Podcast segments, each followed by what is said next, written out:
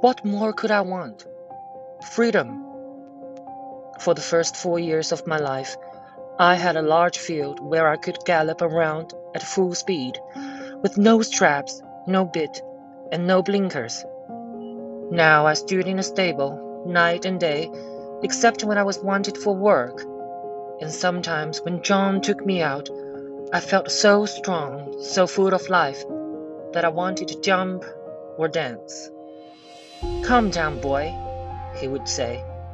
Then, as soon as we were out of the village, he would let me trot fast for a few miles. Some grooms punished a horse for getting too excited, but not John.